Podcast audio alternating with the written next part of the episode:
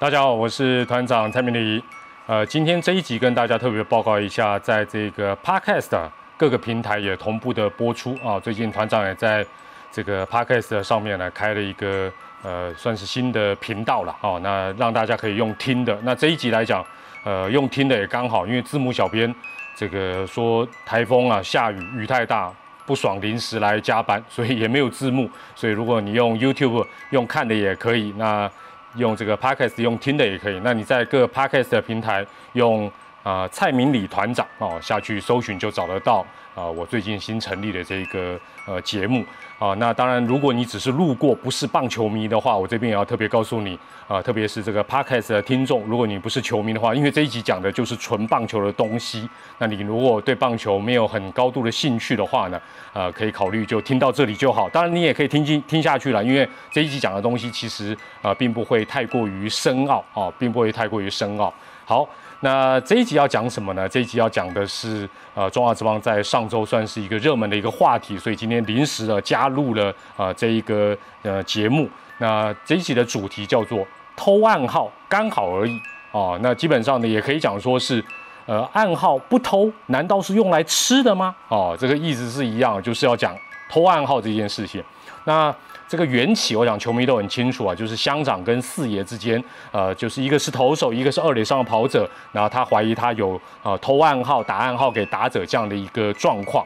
好，那你如果问团长说，你觉得这个情形你有什么样的一个看法？我觉得第一个，我认为呢，啊，这是一个好的现象哦，这是一个好的现象。为什么我讲说是好的现象呢？因为终于中华职棒不再谈弹力球方面的事情了。哦，弹力球的话题已经谈了非常非常久的一段时间，终于中华职棒可以回到弹力球以外的一些讨论，所以我认为这是一个好的现象。那另外呢，这种暗号或者是偷暗号或者是反制这种斗志啊，或者是比较奸诈的一些一些事情呢，基本上也是棒球它其实比较细腻的一个部分哦，它比较细腻的一个部分。所以我个人觉得，以中华职棒。弹力球已经谈了好多年的情形之下，终于可以谈一些别的话题。我个人认为这是一个好的事情。那呃，我个人有几个看法哈，就说有人说啊，那你赞成呃这个打暗号或偷暗号啊等等这些事情，问我赞不赞成？问我的看法。我我觉得我分成几个部分。第一个。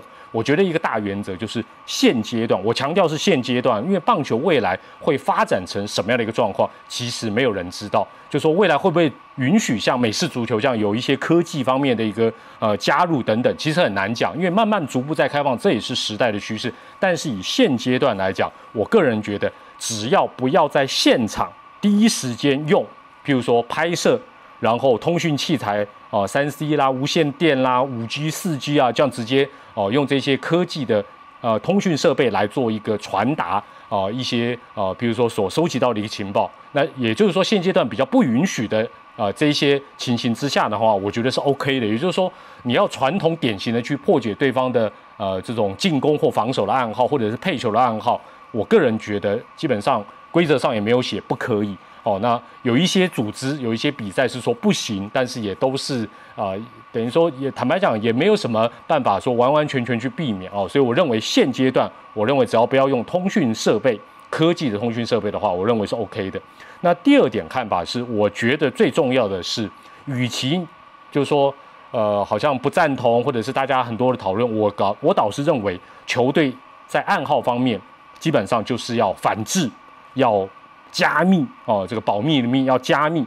那我个人是觉得不赞成用所谓的美式的报复方法，就是说啊，这个好像发觉你有你有在打暗号，我就什么近身球，或者是有一些冲突。那我觉得这个其实呃并不是一个好的方法。坦白讲，你反而应该要反制，要加密，才能够真正杜绝这个状况。那第三个是。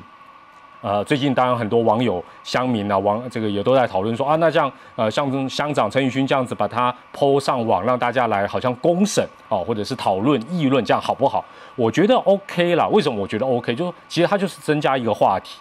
哦，增加一个话题，而且坦白讲，他也没有讲得很明，讲得很白，所以我觉得中华之棒只要能够增加一些不要是负面的话题，我认为都是 OK 的。哦，所以我个人认为，呃，有这三点的一个看法。那当然，暗号的部分，我们要回头来看一下暗号哦，或者是这个密码的这个根源。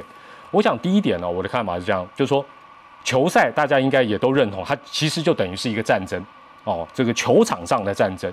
那既然是战争呢，坦白讲，我们就不是打身体健康，不是打四维八德，也不是打仁义道德，就是要求个胜负哦，就是要求个胜负。那我想用战争，如果大家认为啊战争这个比喻是可以接受的，那战争的暗号哦，像过去什么摩斯密码啦，还有一些什么样的暗号传递啦、无线电加密等等，那不就是用来破解跟反破解吗？那破解不就是偷吗？所以基本上。只是用语上面讲偷暗号，好像觉得很不光明正大。但事实上，如果用战争的角度来理解暗号，基本上破解就是偷暗号。第三个，你可以想象不用暗号的棒球吗？也就是说，打君子棒球会是怎么样？我我举个例子啦，投手跟捕手，捕手就说接下来直球。他在讲直球的时候，打者还要这样，不不不不不，我没听到，不不不不，我没听到，我没听到是直球。或者是哎呦捂住耳朵说我没听到你你要配直球不可能嘛，不可能嘛哦，所以我想这个呃就说球赛之之所以暗号它是要一个传达之外，就是说它本来就是一个隐秘跟把它掀开它神秘面纱的一个斗志的一个过程。那基本上啊，我跟大家来报告我我个人的观察跟个人的理解，台湾的棒球在暗号这一点来讲是非常非常弱的。非常非常弱，而且甚至于是比较懒惰、比较草率、比较粗浅。如果跟日本比，是特别特别明显。我们如果用密码来形容的话呢，台湾的这个暗号的等级哦，就等同于密码哦。你输入一二三四啦，或者是什么七七七七啦，一一一啊，就这么简单。日本的密码大概就是英文，而且有大小写，然后再加上数字哦，然后呢还经常做更换，甚至于有密码表。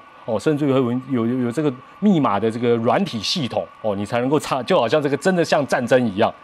那台湾这一点来讲，说真的是太太太简略。那我讲一个题外话，给大家做一个参考。根据这个国外的治安专家哦，呃，他给我们的建议啊，就是说我们在 ATM 当然没办法，因为 ATM 到底就是要数字嘛。但是你如果在电脑啦、平板、手机可以用输入这个呃英文单字的话呢，要什么样的一个密码呢最管用？答案就是你把。英文单字串在一起，譬如说呢，比如说我们中文讲鸡飞狗跳，当然英文绝对不是直译啦。但是鸡 chicken，飞 fly，狗 dog，跳 jump，你把这四个字 chicken fly dog jump 把它串在一起，其实在英文这四个字串在一起是一点意义都没有。但是这一串密码，听说骇客要几百万年才破解得了。现在可能 AI 比较聪明，但是。它也是一个比较难以破解的一个密码，给大家做一个参考。但是你不要被被破解来找我算账呢，好不好？你还是上网查一下，是不是这样的密码是最管用的？大家可以试一试啦，免得现在什么骇客啦，或者是被有心人士利用，也是很痛苦的。好，那举个实际的例子哈，在这个台湾的暗号是比较弱的哈。有一年的亚锦赛，这个有些关键字你可能要稍微听一下。有一年的亚锦赛，我们跟日本比。七局上半，一口气我们掉了六分，这当中就有几个关键字。第一个是七局上，为什么是七局上？哦，那这个这个被破解是什么？就是他二垒上的跑者打暗号给打者，然后那一局就变成一个超级大局了。第一个关键密码是七局上，换言之，暗号密码它没有办法一开始就破解，但是它多上垒几次，多看几次，基本上慢慢它就找出你的漏洞，所以是七局上。花了一点时间，但是他那局一打下六分，比赛就说实在就搞定了。那另外呢，中华队直到掉了一大堆分数才开始怀疑，包括赛后说啊，可能是被人家偷看暗号。那当时据媒体的叙述啊，就是说，呃，譬如说变化球的时候呢，日本的打者呢，在呃应该讲日本二垒上跑者就摸摸鼻子，所以基本上暗号通常。这个等于是偷情报的人在传递的时候，他也是用很小很细微的动作，而不会说手这样摆啦、摸头摸很用力，不会，他通常就摸一下，其实打者就心领神会，这个才是真正的一个偷暗号哦，否则的话那就叫抢了，那就不叫偷了。好，那这是我们在亚锦赛当时的呃被等于是被摆了一道，而且是吃大亏，最后大败之后才发觉，哇，居然是这样的一个情形。那另外啊。有一年的这个国际赛啊，这个中华队也是比较后面才发觉，就说古巴队的这个休息室呢，用吹口哨，咻咻咻咻，来告诉打者。所以你说，哎，是不是要到二垒才能够偷你暗号，才能够呃做一些所谓的作弊小动作？没有啦，你捕手，譬如说蹲在外角，他就咻咻哦，后来他是用吹哨、吹口哨的声音来告诉打者说，至少让打者知道这是内角还是外角。哇，那这就很可怕啦。知道内外角的话，对打者就相当相当的有利。那所以这个我记得好像是洪总曾经也在受访的时候有提到，就是说我们在国际赛的时候呢，这个美洲的选手、中南美的选球队，对于中华队啊，假设我们在休息室里有发出一些声音，哦，其实我们可能只是加油或者是啊怎么样的一个声音，他们都很敏感。那坦白讲，这个就是什么？就是心里有鬼，真的是心里有，因为他们的环境，坦白讲，这部分是做的很彻底。所以当他发觉，哎，你好像也在这样做，其实是怀疑，或者是根本这个等于是呃言者无心，听者有意啊。但是他还是觉得说你好像在打暗号哦，所以这个部分也是，就是说，你说是不是要到二垒才能打暗号？当然不是，当然太空人那更厉害，用传科技传达，然后打敲垃圾桶，那意思是跟这个吹口哨有点异曲同工了。另外啊，就是捕手，大家说是不是上二垒才能够偷暗号？没有啦。捕手如果这个脚啊，大家知道捕手蹲在那，对不对？如果他的脚合的不够紧，暗号比的不够隐秘的话，有时候一垒的跑者都会看得到。那一垒的跑者看到有什么好处？除了可以跟打者讲之外，最重要的是，譬如说你比三是曲球，是变化球，他就到垒了嘛。哦，所以这个其实都是很多比赛的细节啊。其实啊，台湾的棒球，包括我们的基层棒球，都应该要特别特别去注意的一个地方了。好，那。前面讲到这个暗号，当然反过来偷暗号的反过来就是说，怎么样去反制，怎么样去加密。那我觉得，呃，洪总教练毕竟是捕手出身，而且经验丰富了，这个带兵的经验丰富。他讲的其实有几个原则，很值得参考。第一个就是越少人知道越好哦。当然，他讲的是指，比如说要下什么打跑战术啦，啊，或者是什么双道垒这种进攻方面的一个战术啊，或者是一些整体的战术，越少人知道越好。因为其实很简单，越多人知道。消息越容易走漏，所以越少人知道越好，这当然是很重要。那像他过去来讲，就只有他跟三垒跑垒指导教练啊，不管是过去是林正贤啦，或者是郭建林教练，就说只有他们两个，全队就是他们两个知道。那球员的部分只需要接受暗号，然后去执行就好。啊，那这样的一个好处，当然就是外泄的几率比较低，而且厉害的是，洪总教练通常打暗号于无形啊，也就是说，大家只看到三垒跑垒指导教练哦摸摸鼻子哦，哎，再再打打把这个讯号传递出去，但是洪总什么时候把暗号打出去，通常大家看不出来，那这个就非常棒，因为你要破解的难度相对来讲就比较高。另外有一点，坦白讲就是教练团、球队、球员上上下下的一个敏锐度，尤其是总教练，就是说。像洪总这种力，这个身经百战，比较头脑非常非常灵活，就是说他有时候会说，哎，怪怪哦，我怎么打，好像我要怎么做，对方都知道，哦，那你越发现这种事情越早，越感觉到毛毛的，你越会去防范，或者说，哎，我们下一局我们就开始改变暗号，否则你这个亏就是吃到底啦，这个吃到底是你这一场也好，整季也好，你可能都都很惨。那另外啊。洪总也讲到，台湾的这个暗号通常就是一套了，啊，非常非常单纯，就一套。那日本呢，可能好几套，甚至于他一场比赛里可能就用好几套。所以这一点来讲，当然也是人家为什么保密措施或者是呃，就是说反制方面做的比较好的原因。那另外你要破解难度就比较高。再来呢，洪总也讲到一个关键中的关键，就是中华之邦这几年都是打者天堂，每一场比赛分数都很高，然后冰冰冰表。坦白讲，这种细腻的什么。做一些小球战术，什么暗号变得不用做了。那如果整个台湾棒球环境持续是这样，那那不得了。那我们其实在这个环节也会很生疏，而且在这种比较低比分的国际大赛，我们绝对会吃亏吃到底。那其实要反制哦，或者要偷暗号，很多的事情都来自于分析归纳。那分析归纳什么事情？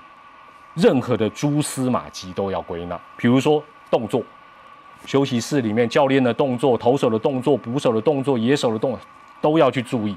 另外呢，像最近大家都因为这个新冠肺炎疫情的关系戴口罩，戴口罩好处还蛮多的。因为以前有时候你要呃讲一些关键的这个指示或者是下暗号的时候，如果你是用讲的，你还要拿手套遮或手遮。那你现在不用遮啦，现在戴口罩哦，所以这种读唇语的能力其实也都是这种所谓的蛛丝马迹。再者哈。通常发生这种偷暗号事件的不愉快的事情之后，你会发觉总教练都是会跳出来说：“我们这一队绝对没有。”哦，然后会很生气，义正言辞。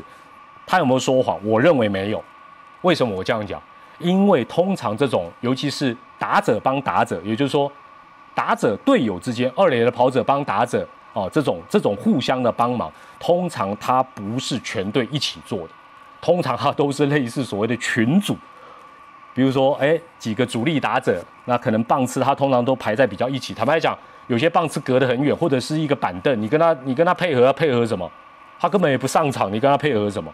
一定都是少数一些主力，然后棒次比较接近，彼此才能帮得到嘛，而且大家比较哎有这个默契哦，你帮我，我帮你，鱼帮水，水帮鱼，然后这样子有个好处就是说，哎，随时我要取消我们就取消，比较能够长长久久的做一些这种哎小小投机的事情哦，或者是彼此帮助的事情。那这种事情说中也说我都不知道，绝对没有。他讲他有没有说谎？我认为没有说谎。哦，我认为没有说谎。好，那回到这一次的这个乡长跟四野啊，也就是投手跟二垒上跑者这样的一个关系啊，我觉得台湾这部分一定要改善，真的要改善。第一个就是说我们的暗号实在太单纯，简单到我想观众朋友，你如果看我们的中华职棒的转播，或者是我们国内棒球的转播，你多看个几局，你大概就知道说。最起码垒上没有人，他一是代表什么？哦，通常一直球，哦二滑球，三曲球啊。但但就说你大概归纳一下，你自己也都能破解。那垒上有人的时候，你其实多看几次，你慢慢也可以发觉说，哦，原来他可能比三次，第几次才是代表他真正要的配球等等等。那这个部分，我们台湾的暗号真的太过于单纯，也坦白讲太懒惰了啦。哦，那你这个等于是，比如说战争的时候，你就直接在无线电里讲，哎，哦，我们所有的船直接到呃这个太平洋中线集合，那你不是等死吗？这绝对不可以嘛。另外就是我们常常整场比赛，就像洪总讲，我们整场比赛，甚至于整个月，甚至于整季暗号都没换，那这个是非常非常危险的事情。这你被人家偷走去偷用来加以利用，那是刚好而已，算你活该了。第二个，我们的捕手呢？普遍来讲都太早移位，太早定位，哦，跟投手这个球种啊，比完暗号，接下来我们捕手就开始移位置，对不对？一移外角，七早八就停在那，然后就不动。那说真的，你说打者除了会瞄到之外呢，你这个都是把你自己的一个行踪提前铺路的一个情形。那这种至少内外角，你你等于提早定位，提早移位，你等于就曝光了。那日本职棒，坦白讲，不但会在那边晃来晃去，甚至于他们已经练到很多捕手几乎这是算是基本功，就是说蹲内接外，我蹲在内角，其实我是配外角球。说真的，多弄个两次、三次，甚至于只要多做个一次，对方就傻了啦。因为以后你蹲在内角，对方就会想：哎，你这一次是骗我的吗？你会不会配啊？蹲内配外，蹲外配内，有可能啊。哦，所以基本上这个都是一些小的技巧，但是就是要勤快一点、努力一点、细腻一点。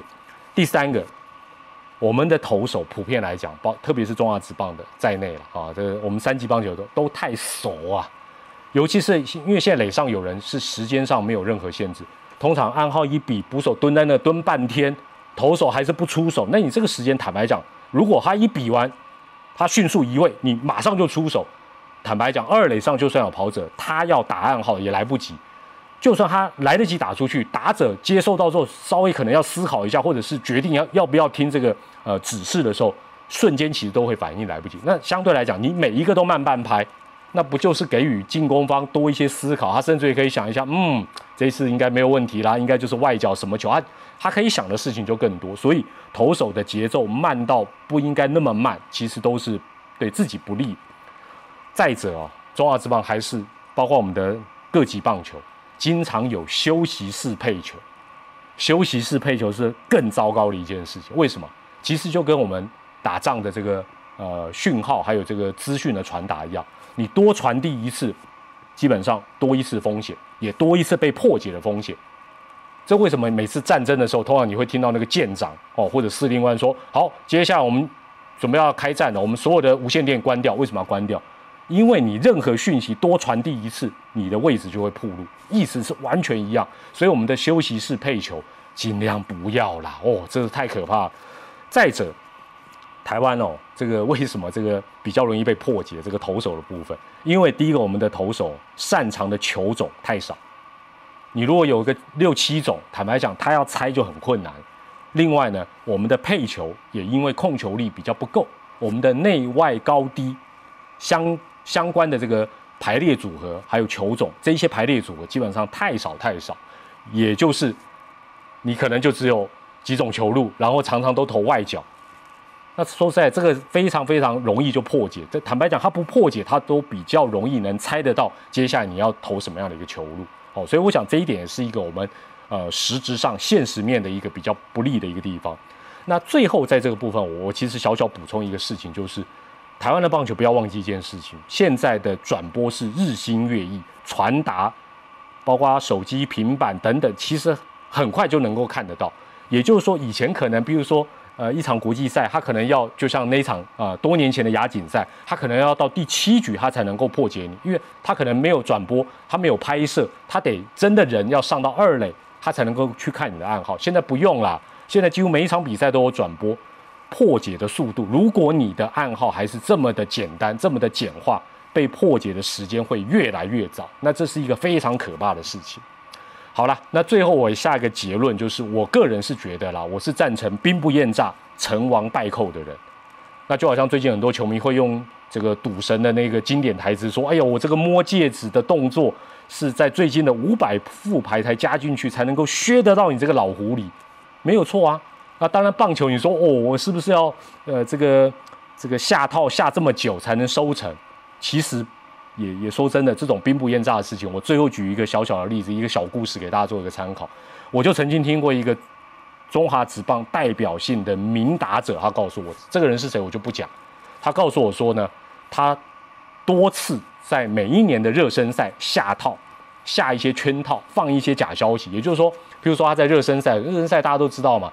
打得好打不好，这种主力选手其实都没有差。他那一年他都还是先发，尤其在早期，所以他就趁热身赛的时候呢，哎，故意丢一些假讯息，比如说故意让这个捕手某一个捕手觉得啊，某某某打者，比如说蔡明礼这个打者，哦，热身赛他外角球不会打哦，或者是变化球不会打哦，哦，然后甚至于故意啊，好像很苦恼的样子。然后正式比赛关键时刻，哎，你想说，哎呦。